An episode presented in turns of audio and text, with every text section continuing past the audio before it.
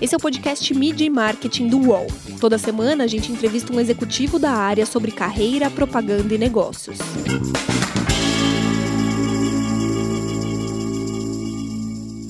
Ser digital é quase uma sobrevivência para as marcas. Como as empresas têm usado as ferramentas online para serem conhecidas, reconhecidas e venderem mais? E todo mundo conhece o Google, né? Mas como que o Google investe em mídia e em publicidade para o consumidor normal? Eu sou Renato Pesotti e nesta semana a gente recebe a Paula Belízia, que é vice-presidente de marketing do Google para a América Latina. Tudo bem, Paula? Prazer estar contigo. Tudo bem, Renato. Prazer é todo meu. Muito feliz de estar aqui hoje. Legal. Paulo, vamos começar falando um pouquinho de pandemia, né? Fez o estilo da, da vida das pessoas mudar bastante no mundo todo ser digital se tornou quase uma sobrevivência para as empresas, né? O que, que, mais que o Google percebeu de mudanças? Quais foram as mudanças mais drásticas de, do começo de 2020 para hoje, que estamos no meio de 2021? Maravilha, Renato. Eu acho que é um ótimo começo de conversa. Uh, tudo mudou muito rápido, né? todo mundo no mercado é, já tinha certeza de que o digital era uma parte importante do futuro, né? mas agora, além de certeza, a gente é, viu uma aceleração gigantesca. Né? O que a gente mais tem discutido é que a gente viveu nos últimos 15 meses, né, 16 meses, talvez, não sei, 10 anos, né? 10 anos em 10 meses. A gente viu realmente uma aceleração gigantesca da tendência que a gente já conhecia. E isso trouxe alguns desafios muito notáveis, muito concretos. Então, primeira coisa é que realmente a vida das pessoas mudou muito, passou tudo pelo digital. Da noite para o dia, a gente precisou se adaptar na forma de fazer as coisas. Isso é muito claro. É, agora, as coisas que a gente tem percebido mais é que a gente precisa, eh, depois desses 15 meses, ou ao longo desses 15, 16 meses, se preocupar muito com habilitar as pessoas para esse ambiente digital. Quais são essas habilidades? As empresas estão vindo para a gente pedindo ajuda. A gente tem proporcionado várias, vários treinamentos, é, por exemplo, para as pessoas se adaptarem a esse mundo que está ainda hoje 100% digital, a gente começa a vislumbrar uma possibilidade de volta a um futuro que a gente não sabe se volta a ser como era no passado, mas a gente começa a, vi, a vislumbrar uh, realmente uma, uma, um outro momento. Para esse momento, mesmo que a gente saia, as habilidades digitais vão ser muito importantes em tudo, em todos os segmentos de mercado. É, to, todas as empresas são empresas muito mais digitais hoje, todas as empresas são empresas baseadas em tecnologia e os skills, as habilidades das pessoas não necessariamente estão preparadas. Então, isso é uma coisa que a gente nota uma mudança gigantesca de 20, né, do começo de 20 para cá. A outra coisa, a gente está aqui falando de mídia e marketing, o papel das marcas, Renato, a expectativa dos consumidores com relação ao papel das marcas e as empresas mudou muito. Né? Tanto que há pouco tempo atrás a gente viu um, o índice das marcas mais admiradas, né, no pós-pandemia, e as marcas que estão ali mais reconhecidas pelo consumidor, pelas consumidoras, são as marcas que tiveram um papel de apoio, né, de estarem presentes na vida das pessoas.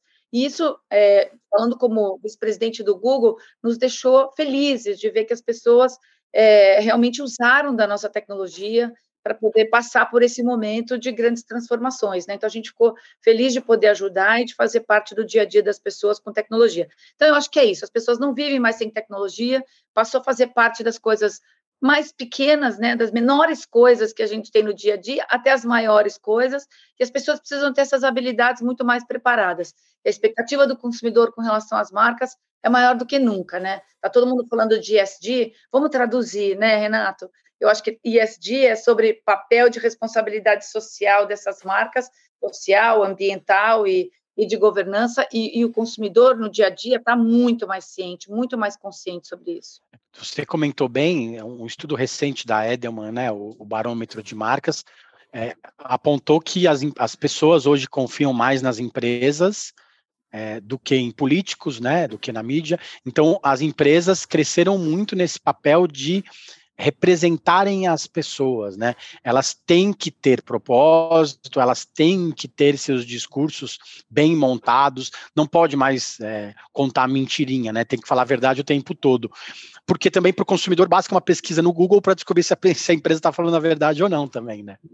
É um ótimo ponto, Renato, porque nesse mesmo período, né, desde o início da, da pandemia até agora, a gente, o que a gente viu foram movimentos, né, é, dos consumidores, das pessoas, na verdade, que eclodiram ao redor do mundo. Por exemplo, Vidas Negras Importam, né, Black Lives Matter, que colocaram a, o papel das empresas é, muito claramente com expectativa de mudança. Né? Então, realmente, eu acho que a expectativa dos consumidores agora é que as empresas os representem, os suportem, e elas vão avaliar, as pessoas vão avaliar a reação e o propósito das marcas, como você bem colocou. Para a gente é uma satisfação, por exemplo, ver que a gente foi é, a primeira e a segunda a, marcas a, reconhecidas pelos consumidores no Brasil, por exemplo. Você comentou que algumas marcas têm procurado vocês para para usar ferramentas, para dividir né, expectativas, preocupações. Antigamente, as marcas, as empresas trabalhavam com grandes segredos, né, portas fechadas, relatórios, né. Hoje é tudo mais maleável, né, se trabalha muito mais lado a lado. O Google mesmo trabalha com empresas menores, com, com parceiros que entregam serviços que talvez vocês não consigam entregar. Isso também deu mais agilidade às decisões do dia a dia, é, ainda mais em época de pandemia que as empresas precisavam tomar decisões de forma mais rápida? Sem dúvida, Renato. Eu acho que é, também essa fase que a gente viveu trouxe uma necessidade de tomada de, de decisão muito mais rápida, de pedido de ajuda, de busca por é, ações de marketing, de marca, ações corporativas muito baseadas em toda a informação que, que as empresas poderiam ter. E nesse sentido, a gente tem um papel é, de muita parceria com os nossos clientes, sejam eles grandes, grandes anunciantes, anunciantes, né, pequenas empresas, uh, ou mesmo nosso ecossistema de parceiros, né, que a gente tem ao redor é, do Brasil inteiro. Então, é, para a gente é isso. Quanto mais a gente trabalha com, essa, com esse ecossistema inteiro, mais valor a gente gera. E é importante dizer que a gente tem uma preocupação muito grande em trazer esses insights, né, de comportamento. Uma das coisas que mais importa para a gente ter é, uma ação de marketing relevante para as pessoas é realmente que a gente tenha os dados é, atuais sobre o comportamento delas, sobre as necessidades delas, como é que as marcas resolvem os problemas atuais. E nisso, eu acho que a parceria com o Google tem se mostrado é, muito valiosa para os nossos clientes, né? Porque a gente consegue trazer esse, esse aporte de valor. Então, é isso mesmo. As empresas têm nos buscado essa agilidade de a gente fazer parcerias com pequenas empresas, com grandes empresas, também tem se provado muito benéfica. E tem uma coisa que eu gosto muito, né? Lembrando, né, Renato, que eu estou aqui há nove meses, tem uma coisa que eu gosto muito, que é o fato da gente se preocupar em transferir know-how também. Então, a gente tem um programa como o Google Academy, que tem treinado é, os nossos parceiros, aí eu sei que vocês também falam bastante com agências é, ao redor do Brasil, e no, no, nos últimos meses, aí 12 meses, a gente falou com mais de 18 mil parceiros, tentando passar todo esse know-how de analytics, é, automação de marketing, tudo isso que ficou muito mais relevante com o momento que a gente está vivendo. Você acha que a pandemia fez algumas das burocracias caírem? Né? Hoje é mais fácil falar com o VP, com o CEO, né? É, antigamente precisaria se marcar uma reunião, tinha uma série de barreiras. Agora, duas mensagens no WhatsApp às vezes resolvem um problema. É, eu acho que é, quebraram-se algumas barreiras, sim, justamente por essa é, necessidade de tomar decisões e seguir em frente com algumas coisas com total agilidade. Te dou um exemplo, Renato. Olha, eu comecei é, numa nova empresa, numa nova cultura, 100% remoto. Eu costumo brincar que eu não, ainda não vi ninguém é, do meu time no Google em 3D. Né? Eu só vi em 2D, como a gente está se vendo aqui. E com isso, obviamente, você tem que é, usar e abusar da tecnologia né, e da agilidade da comunicação remota para fazer com que o relacionamento entre as pessoas ocorra. Então, eu ah, nunca, olha, eu nunca tinha visto antes uma agilidade, uma abertura tão grande para estar na agenda de outros executivos. Eu nunca vi uma prontidão para as pessoas falarem comigo e me ajudarem a navegar, por exemplo, esse esse momento de início no Google, como eu vi nessa minha experiência agora. E é óbvio que você tem uma fadiga, não é? A gente não aguenta mais tantas reuniões online e tudo mais, mas a gente tem tentado contornar com outras coisas. Mas sim, a minha resposta para você, a minha experiência profissional é de que a gente é, fez do limão uma limonada e as, e as burocracias do ponto de vista de relacionamento, hierarquia, acho que no Google talvez já fosse mais ágil, eu acho, por ser uma empresa de tecnologia, mas eu vi realmente isso cair. E com clientes também, com parceiros, basta uma mensagem, um ping, como a gente fala aqui no Google, e a comunicação é ativada e a agilidade é muito maior. Você falou que está no Google há menos de um ano, né? Você trabalhou duas vezes na Microsoft, né, em dois momentos. Você trabalhou no Facebook, trabalhou na Apple. É, o que, que você sentiu de diferença, da grande diferença entre essas empresas e, e, trabalhar no Google. Eu não posso nem te perguntar do, do, presencialmente, né? Porque, como você disse, você não, não esteve presencialmente ainda. Mas a gente, quando a gente pensa numa pessoa que trabalha no Google, a gente acha que ela trabalha na nuvem mesmo, né? Então, para a gente não tem muita diferença trabalhar presencialmente ou não. O que, que tem, além de, dessa, talvez, eh, dessa burocracia ser um pouco mais, menor, que mais você já percebeu de diferença entre empresas mais tradicionais de tecnologia e o Google? Olha, então, assim, o, o, que eu ouço do, do Google até um pouco antes de eu chegar, porque eu cheguei, a, a pandemia já estava já tava acontecendo, Renato, é que é, por a gente trabalhar na nuvem. E olha, sabe uma experiência incrível? Eu mudei de uma plataforma para outra, né? A gente não vai fazer comparações, mas eu não tinha a experiência de usar todos os todas as uh, os aplicativos, vamos dizer assim, a plataforma do Google. E o que eu ouvi é que em três dias o Google virou para ser uma empresa operando absolutamente remota, 100% a partir de tecnologia. Três dias para o que a gente estava vivendo em março do ano passado, eu acho que é uma coisa incrível. Tendo dito isso, é, realmente a gente opera na nuvem, então a gente usa e abusa da tecnologia aqui. O que, que eu encontrei no Google, te diria, Renato? E eu sou uma pessoa que vem de muitos anos de trabalhar em tecnologia. Eu, eu encontrei alguns aspectos da cultura que é, são muito importantes para as minhas escolhas pessoais. Então, por exemplo, é uma empresa que valoriza muito as pessoas. Existe uma preocupação grande com o que a gente chama de bem-estar do funcionário, né? O well-being dentro do, dentro do Google. Isso é incrível. É traduzido, por exemplo, por a gente dar alguns espaços para as pessoas não terem reunião, por alguns espaços para as pessoas terem days off, né? É, feriados específicos do Google, porque você precisa respirar. Um, Existem modelos de reunião que a gente faz para tentar minimizar um pouco só a tecnologia, 100% remoto, mas outros modelos de reunião. Então, a preocupação com pessoas é uma coisa que me chama muito atenção ainda, como ah, nos últimos nove meses. A outra coisa é a preocupação por diversidade, com diversidade e inclusão. É, é muito interessante, a gente já parte do princípio que o Google é para todo mundo, né?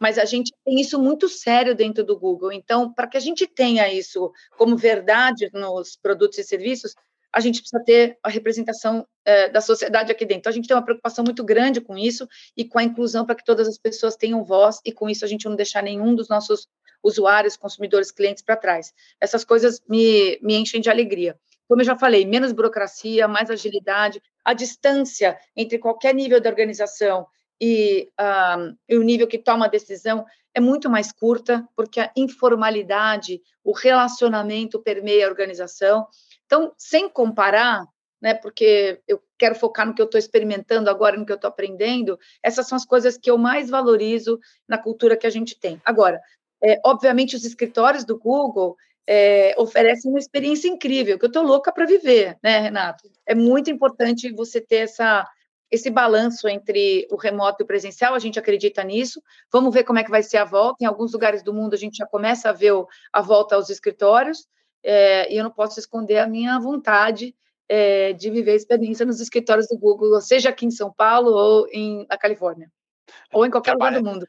Trabalhar no Google sem trabalhar no Google não parece ter muita graça, na verdade. Né? Eu adoro trabalhar na nuvem, mas eu também quero trabalhar no escritório. Você é formado em tecnologia de dados, né? Como que você foi parar no marketing? Então, é uma história maravilhosa. Eu acho que lá atrás, uh, Renato, eu acho maravilhosa, né? Uh, lá atrás eu já pensava em uh, qual poderia ser a intersecção entre tecnologia e algumas áreas de negócio, né? Eu nunca quis ser puramente tecnologia.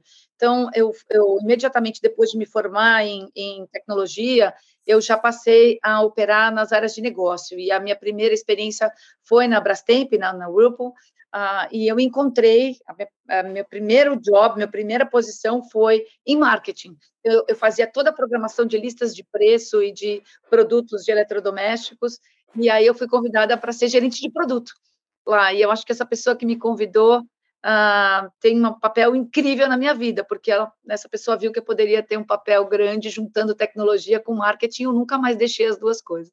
É, isso 25, 30 anos atrás não se falava de dados no marketing, né? E hoje só se fala em dados e criatividade. Né? Como é meio que prever o futuro? É, pode ser, né? Eu acho que eu tive um bom presságio, eu diria. Que eu acho que eu, eh, eu gosto muito do que eu aprendi em algum momento da minha carreira, que diz o seguinte: é na intersecção das áreas que você vai descobrir coisas que são únicas ou novas, né? O que vai haver a inovação. Então, eu acho que foi esse o, o, a, a, indicação de futuro que eu acho que eu consegui antever, né, de buscar essa intersecção, como eu falei para você agora, Renato. Agora, o que você falou agora é verdade. Uh, nunca os dados foram tão importantes, né? Os dados, todo mundo está falando aí no mercado de tecnologia, os dados são o um novo petróleo, e são, né? Se você vê as grandes apostas que a gente está fazendo, o mundo está fazendo em inteligência artificial, se você vê a grande oportunidade que existe em a gente tirar valor dos dados para melhorar alguns dos desafios mais prementes que a gente tem na humanidade, vão passar por dados. Então, eu realmente acho que dados é, vão ter uma, um, um, papel gigantesco no futuro da sociedade. E em marketing também, porque com isso os consumidores, de novo, é, esperam que as marcas é, saibam o que está acontecendo e que antevejam algumas necessidades, né, baseadas no comportamento geral. E os dados vão proporcionar isso. Né, e a gente fica muito feliz de poder ajudar com isso. Lembrando que a gente faz isso com dados agregados, né? Renato, a gente nunca faz com dados individuais. Você falou um pouco de diversidade, né? Para quem não sabe, você é angolana, você nasceu em Angola, você tem pais portugueses. Como que, é, tendo essa, essa história de vida diferente, você consegue é, ter uma percepção também diferente dessas questões de diversidade que a gente é, fala muito hoje em dia?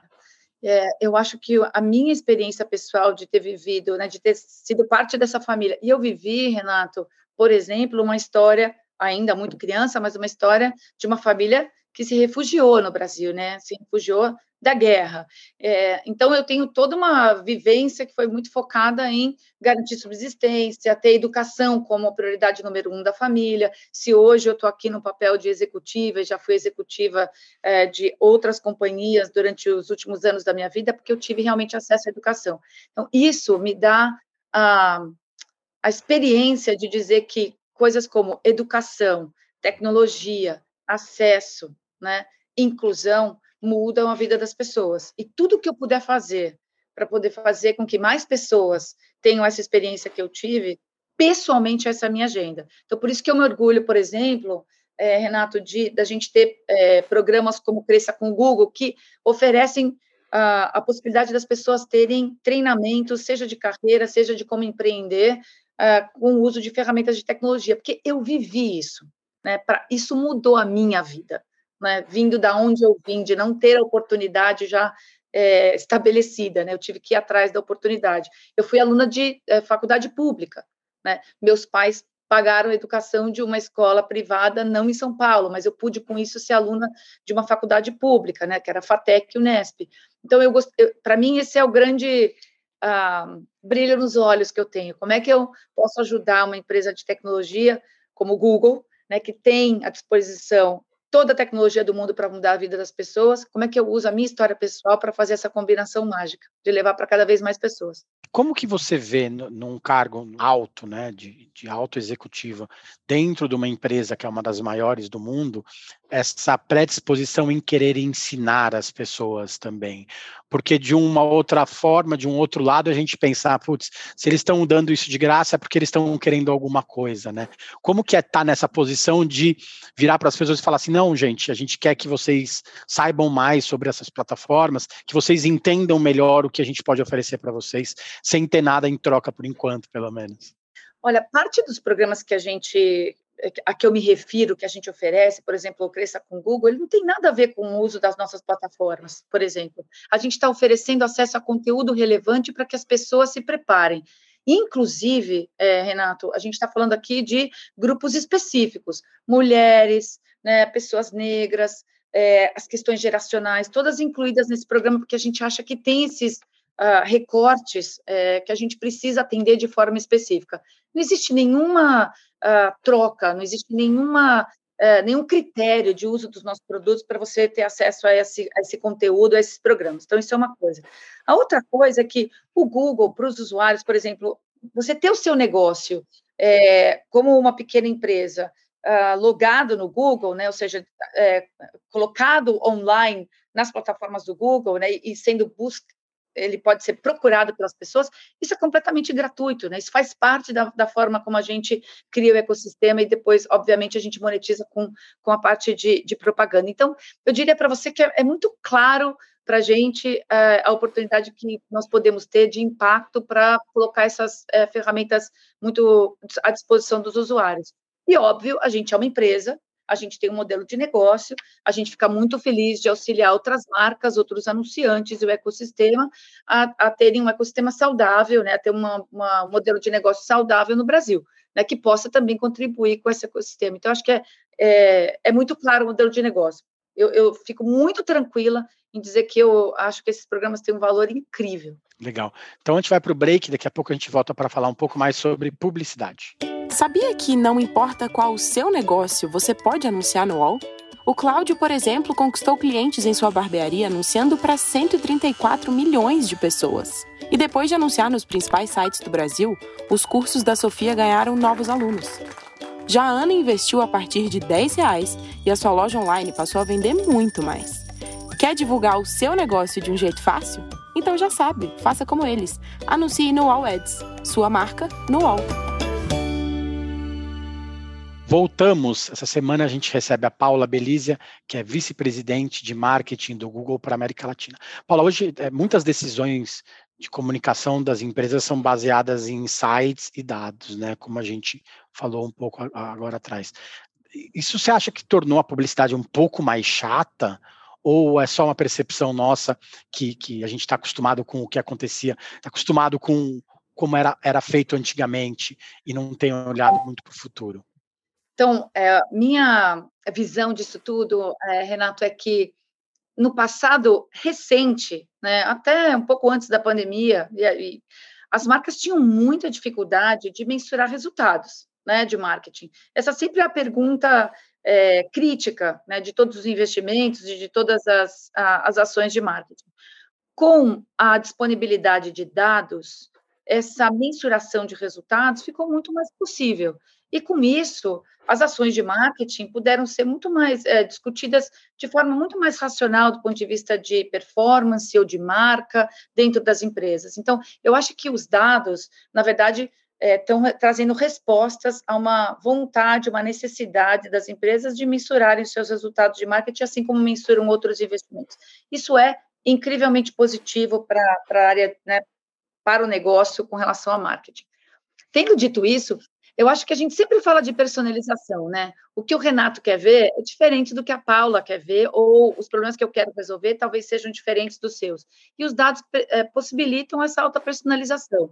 Então, eu, não sei dizer se eu, se eu, concordo com o chato, talvez a gente consiga ter um marketing muito mais prático hoje, pragmático para responder às necessidades dos clientes e dos é, consumidores do que a gente tinha lá atrás. Então, acho que é das duas formas, seja na mensuração, seja no targeting né, e no que é esperado de resposta ou de resolução de problemas para os consumidores. Eu, Paula, acredito que a gente está numa era incrivelmente poderosa com o acesso aos dados e insights. É, uma das coisas que eu mais gosto hoje no meu trabalho é poder é, estudar esses insights e direcionar as mensagens que a gente precisa. Vou te dar um exemplo, Renato. É, a gente está agora com uma campanha no ar de YouTube, o YouTube como marca falando com os seus consumidores, né, com os nossos usuários. E a gente estudou muito para entender o que levar no momento de pandemia e a gente estudou levar a questão de informa, como se informar para tomar decisão de vacinas. Eu acho que é uma das discussões mais importantes e relevantes que a gente tem na sociedade hoje. E a gente resolveu, baseado em insights e dados, que seria uma boa conversa para a gente ter com os, nossas, com os nossos usuários. É, e eu queria falar exatamente sobre isso, né? Todo mundo conhece o Google, mas a gente não vê não via muito o Google investir em mídia, em publicidade para o consumidor normal, né? Quais são os momentos que vocês tomam essas decisões de, putz, precisamos investir em publicidade? É, quais são as, os, nossos, os nossos programas que a gente vai que a gente vai colocar para o público, vai divulgar para o público? Como vocês tomam essa decisão? Uma filosofia que a gente tem aqui, que eu acho bacana dividir com você e com os nossos ouvintes aqui, Renato, é uh, a filosofia de é, eu vou falar em inglês por um minuto, a gente já traduz, tá? Mas ó, é, get, é know the user, know the magic, connect the two. Então, conheça o seu usuário, conheça a mágica, conecta as duas pontas, né? Porque coisas incríveis vão acontecer. Então, é, a gente estuda muito os, os, os, insights, a gente estuda muito os comportamentos e a gente tem, obviamente, os nossos objetivos de marca, objetivos de negócio. Então, a, a gente entendeu, a gente não acabou de falar que os consumidores têm uma expectativa em relação às marcas, a gente entendeu que o papel do Google, por exemplo, no, no, Brasil, sendo que a gente reitera o nosso compromisso com o Brasil, era tomar alguma ação positiva como marca presente no Brasil neste momento de pandemia. A nossa missão global é, é tornar a informação globalmente, universalmente acessível a nossa missão é incrivelmente poderosa para o momento que a gente está vivendo. Então, a gente achou que era o momento de entrar e ajudar os nossos, é, as pessoas a conhecerem os fatos. Então, a gente entrou com uma campanha de Conheça os Fatos, tanto com o Google quanto com o YouTube, para ajudar as pessoas a se protegerem nesse momento onde a gente tem uh, muitas vozes, a gente tem uh, muitas uh, informações rolando por aí. A gente achou que a gente, como marca, tinha o propósito de ajudar as pessoas a terem acesso às informações para que elas possam se proteger melhor. Hoje, definitivamente, tecnologia e informação dominam o mundo, né? É, como que é estar tá numa posição importante dentro de uma das empresas que mais tem tecnologia e informação? É, a gente leva isso muito a sério, Renato. Tem, tem um, uma das uh, uh, dos valores que a gente discute em marketing globalmente aqui no Google é que qualquer decisão que a gente tome afeta facilmente a vida de alguns bilhões de pessoas. Então a gente leva isso realmente muito a sério. Claro que a gente quer ser inovador, isso também é outro princípio que a gente leva muito em consideração, que a gente quer viver todos os dias, mas a gente quer a responsabilidade, a gente tem a responsabilidade de tomar decisões que afetem a vida de, de uh, bilhões de pessoas, como eu disse. Então é, é um balanço entre o cuidado, né, o respeito com essa oportunidade e, e, e, a vontade de fazer a diferença e continuar inovando. Então, eu me sinto assim, numa posição como executiva de marketing hoje, respondendo pela América Latina junto ao time global. Tem outra coisa importante que eu acho que é o meu papel, que é mostrar para a companhia as oportunidades e qual pode ser o papel das nossas marcas na América Latina, né? Muito embora o que a gente esteja vivendo é um fenômeno global, com a pandemia, Renato, ah, os desdobramentos são diferentes por região, né? A gente teve o Brasil como um dos principais é, países afetados pela pandemia do ponto de vista de pessoas, vidas afetadas. O nosso papel aqui é, é diferente de um momento diferente que existe na Europa ou que já existiu nos Estados Unidos. Então, o meu papel é traduzir também esses insights de consumidores, das pessoas, das, gente, das necessidades do Brasil e depois, obviamente, na América Latina para o Google globalmente. E a gente poder trazer as melhores estratégias para cá. Voltando a falar um pouquinho de marketing, né? Você falou que, que uma das, das, dos propósitos do Google em relação às marcas é, é, conectar essas duas pontas. Né? Por outro lado, as empresas têm investido muito em entretenimento para construir esse vínculo né, com os consumidores por meio de conteúdo. Né? Hoje, quem não fizer isso vai ficar para trás. Não necessariamente, é a minha visão, Renato. É, acho que depende da sua estratégia de marca. Tem, tem marcas que realmente estão apostando tudo em entretenimento. É, outras marcas estão é, apostando muito no posicionamento de propósito, não, não, necessariamente tem entretenimento nas suas estratégias. E existem muitos caminhos, muito mais agora que a gente está vivendo esse mundo hiperconectado, é, que a gente pode falar com milhões de pessoas com uma mesma campanha de forma personalizada. Então, eu não sei se eu concordo com esse statement, quem não fizer isso vai ficar para trás. Eu acho que depende da estratégia de marca e a gente está aqui para ajudar as marcas também têm apostado muito em experiências, né? O consumidor ele não quer mais só comprar produto, ele quer que uma empresa, seja ela qual for, resolva o seu problema, né? Te dá, te dê uma solução. Né? Você acha que as empresas e as agências de publicidade que você conhece bem, elas conseguem acompanhar essa mudança ou a gente está nesse processo, né, de estar tá descobrindo isso aos poucos? Nisso eu concordo 100% com você. O consumidor é, e a consumidora, né, as pessoas estão querendo muito mais experiências. E eu acho que as marcas que estão conseguindo se antecipar em prover experiências que nem o consumidor, às vezes, articula, são as marcas que estão colhendo uh, excelentes frutos, né? E experiências em todos os sentidos, não experiências só de entretenimento, que era a tua pergunta anterior, mas experiências de compra, experiências de uso, uh, experiências do ponto de vista de terem suas necessidades, assim, encanta, um encantamento, né, de, da experiência com aquele determinado produto ou marca. Então, eu estou 100% de acordo.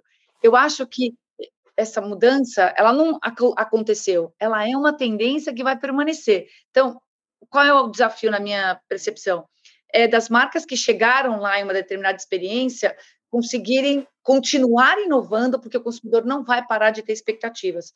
Por exemplo, a geração Z, né, a nova geração, vai ter experiências muito diferentes da nossa geração, né, Renato? Estou aqui assumindo uma geração comum entre a gente, mas eu acho que as marcas vão precisar ter este DNA constante. Isso não está resolvido nem para as agências, nem para as marcas. Isso vai ser uma constante do ponto de vista de buscar novas experiências para que o consumidor possa ser sempre é, surpreendido positivamente. Então, é um desafio e vai continuar sendo um desafio. E sabe qual eu acho que é outro desafio maior? É que o tempo entre uma experiência positiva e a próxima experiência vai ser cada vez mais curto. E isso vai demandar dados, isso vai mandar um extremo conhecimento do comportamento do consumidor para que seja possível a gente chegar lá. E coragem, né? Porque as pessoas, as, as empresas precisam de coragem para conseguir fazer mudar, conseguir mudar as coisas, né? Exato. E eu acho também que ah, as pessoas elas estão lendo muito o não posicionamento também, né? O não dizer alguma coisa é dizer alguma coisa, né? As marcas estão sempre se expressando quando fazem ou quando não fazem alguma coisa. Eu acho que é outro uh, outra perspectiva interessante para a gente levar em consideração construindo marcas. O que, que te inspira hoje para você acordar no dia seguinte e fazer alguma coisa melhor que fez no dia anterior? Acho que a primeira coisa que me inspira é eu poder é, ter mais e mais pessoas. Vai parecer clichê, I don't care, é, não me importa, mas mais e mais pessoas tendo a possibilidade que eu tive, Renato, porque só assim a gente consegue quebrar quem tem acesso a todas essas oportunidades e com isso a diversidade vai vir. Então, a primeira resposta que eu adoro ter é, o que me inspira são as pessoas comuns, que a gente possa ajudar as pessoas comuns a terem mais acesso. Essa é a primeira coisa. E aí, os grandes nomes que aparecem na minha cabeça têm a ver com isso. Né? Eu acabei de ler o livro do Obama, por exemplo, e eu não estou falando de é, posicionamento político, mas é incrível a história né, desse, é, desse líder que chegou lá passando realmente por várias experiências que formaram o caráter dele. Então, uma história como a dele me inspira bastante, por exemplo. Eu gosto de dar exemplos globais para a gente não, é, para a gente abrir a cabeça. Legal, Paula. Obrigado pelo tempo, obrigado pelo papo. Boa sorte nesse desafio de levar informação para a gente no mundo todo. Muito obrigada pela oportunidade. Um abraço para todos, Renato. A se fala em breve de novo. Para vocês que acompanham o nosso podcast, as entrevistas também são exibidas em vídeo, na íntegra, na programação do canal UOL. Toda segunda-feira tem um programa novo para vocês. Valeu, gente. Obrigado. Semana que vem tem mais. Os podcasts do UOL estão disponíveis em todas as plataformas. Você pode ver uma lista com esses programas em wall.com.br/podcasts. Mídia e Marketing tem apresentação e reportagem de Renato Pesotti, captação de áudio de João Pedro Pinheiro e coordenação de Armando Pereira e Juliana Carpanês. Whoa.